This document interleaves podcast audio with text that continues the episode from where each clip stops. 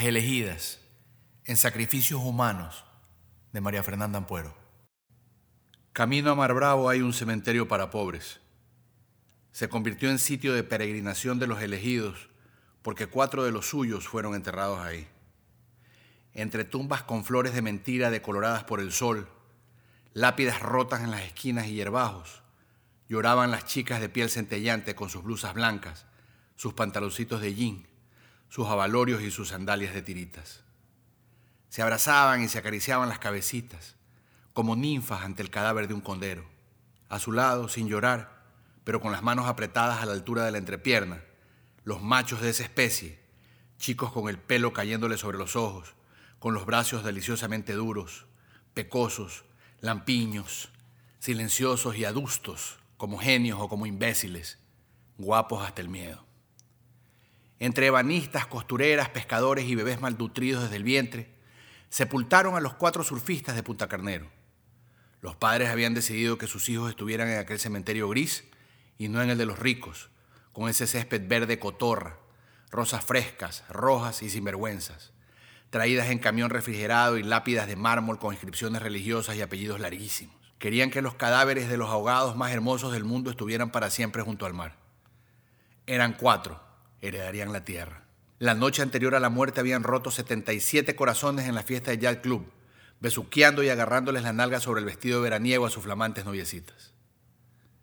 Al amanecer, todavía borrachos, se enfundaron el neopreno negro y así, como disfrazados de calavera, salieron a surfear en marejada, convencidos de su inmortalidad de niños dioses. El mar los escupió al séptimo día, blandos y blanquecinos como recién nacidos. Nosotras casi siempre nos poníamos a beber allá afuera del cementerio de Mar Bravo, porque ¿qué más íbamos a hacer? Las fiestas eran privadas, solo con invitación. Chicos preciosos invitando a chicas preciosas. Chicos regulares invitando a chicas preciosas. Chicos feísimos invitando a chicas preciosas. Puertas parecidas a las del cielo que se abrían para otras que no éramos nosotras. Una vez intentamos entrar y el guardia dijo que era una fiesta para gente conocida. Y le contestamos, ¿conocida por quién?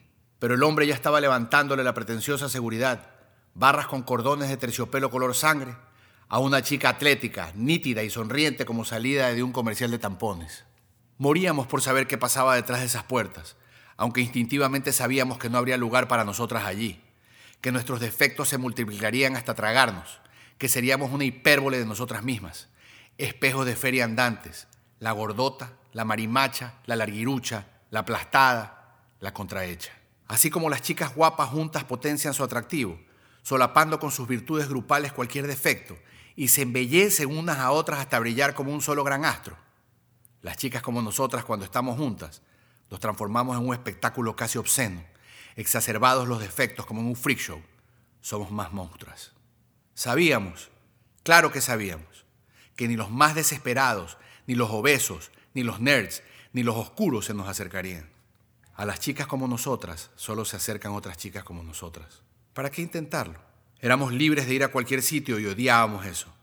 Queríamos tener la falta de libertad de las hermosas, que los brazos de los novios nos doblegaran como yuntas, coger en el cuartito de la piscina, al apuro y sin preservativo, que nos dejaran la marca de sus dedos gordos de jugar béisbol en las nalgas con celulitis. Queríamos que nos penetraran a la fuerza y gritar en cada embestida sus nombres bellos de hombres bellos. Queríamos despernancarnos para ellos y agarrarnos de sus melenas perfectas en el orgasmo. Quedarnos con matojitos de pelo color arena entre los puños cerradísimos. Queríamos hacer con el néctar de sus sexos dulces cócteles, pócimas de brujería. Queríamos desaparecerlas a ellas, rebanarles las cabezas con machetes de fuego. Queríamos entrar entre truenos y voces y relámpagos y terremotos a esas fiestas privadas, montadas en yeguas voladoras, y hacer caer sobre esas idiotas preciosas un mar de grillos y serpientes. Queríamos que las niñas bonitas se arrodillaran entre nosotras, amazonas poderosísimas, y que vieran con impotencia a sus hombres subiéndose arrobados y dóciles a la grupa de nuestros animales. Queríamos, queríamos, queríamos. Éramos puro querer y pura ira. Llegaría el día, sí señor, en el que todos se fijarían en nosotras y dirían a quien pudiera escuchar, ámenlas, ámenlas. Ese mandato recorriendo la tierra, ese día llegaría el día de limpiar todas y cada una de nuestras lágrimas. Mientras tanto, teníamos carro, teníamos dinero, teníamos la noche y no teníamos nada. Parqueamos afuera del cementerio con mucho trago, mucha María, muchas pastillas y muchos cigarrillos.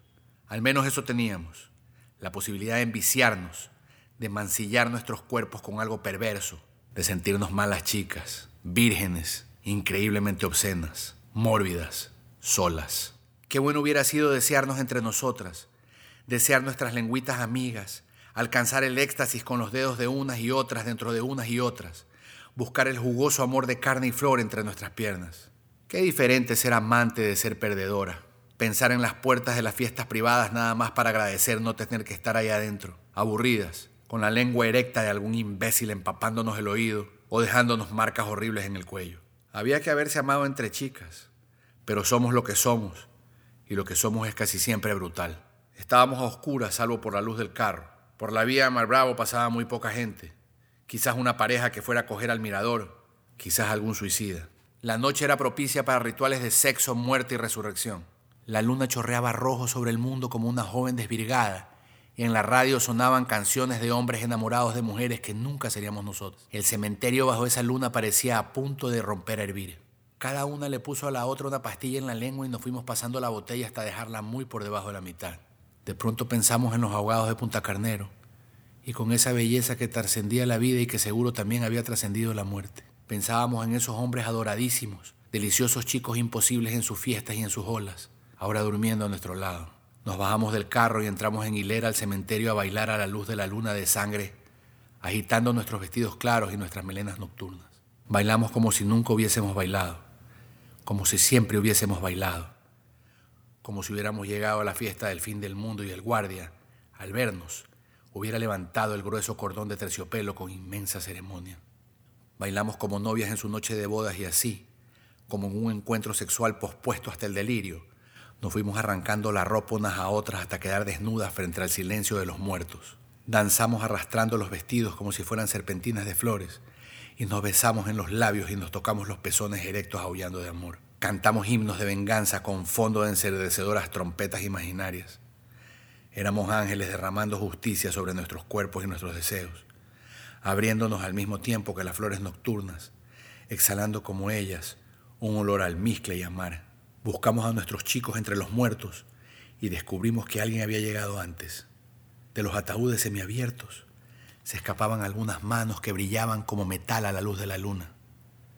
Conservaban su ropa, trajes azules o negros que seguro usaban para llevar a los bailes a chicas hermosas vestidas en tono pastel. Se habían llevado los zapatos, también los relojes, cadenas, anillos y todo lo que se puede morder para saber si es valioso. Pero les habían dejado el pañuelito en el bolsillo de la chaqueta, el pañuelito que nos secaría todas las lágrimas.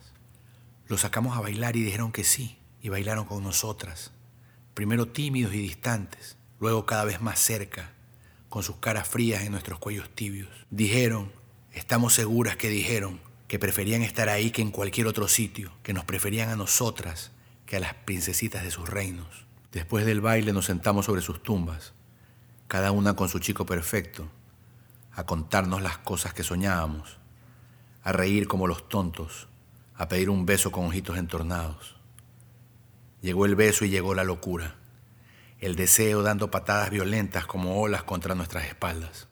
El amanecer nos encontró desnudas sobre los sexos erectos de nuestros amados, montadas sobre ellos, cabalgándolos ferozmente, como jinetes que se precipitan sobre el mundo para destruirlo. Esa es la jugada. La literatura ecuatoriana se une a autores de todo el mundo en la Feria Internacional del Libro de Guayaquil. Te esperamos del 8 al 12 de septiembre en la feria donde las palabras se unen.